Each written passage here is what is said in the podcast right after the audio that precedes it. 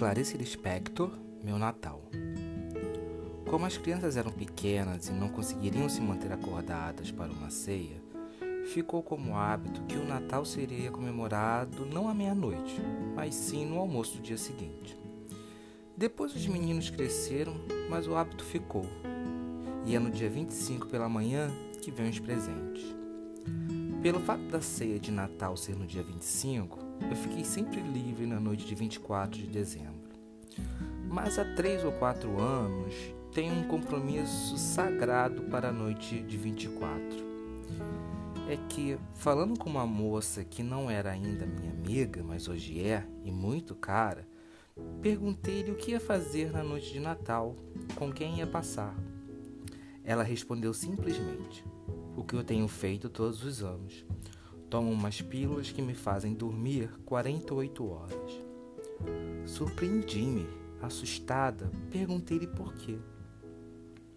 É que o tempo de Natal lhe era muito doloroso, pois perdera pai e mãe, se não me engano, perto de um Natal, e não suportava passá-lo sem eles. Fiz antes ver o perigo de tais pílulas.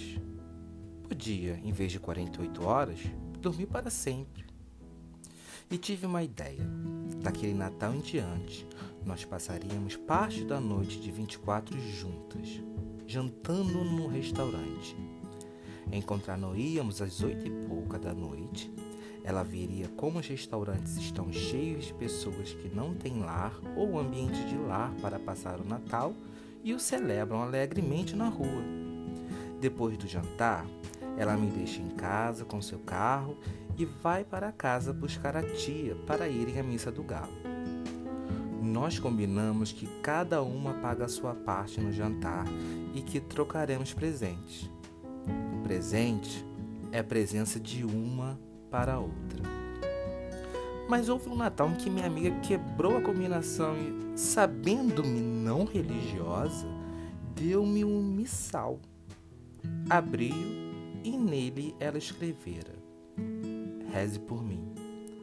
No ano seguinte, em setembro, houve um incêndio em meu apartamento. Incêndio que me atingiu tão gravemente que fiquei alguns dias entre vida e morte. Meu quarto foi inteiramente queimado. O estuque das paredes e do teto caiu. Os móveis foram reduzidos a pó e os livros também.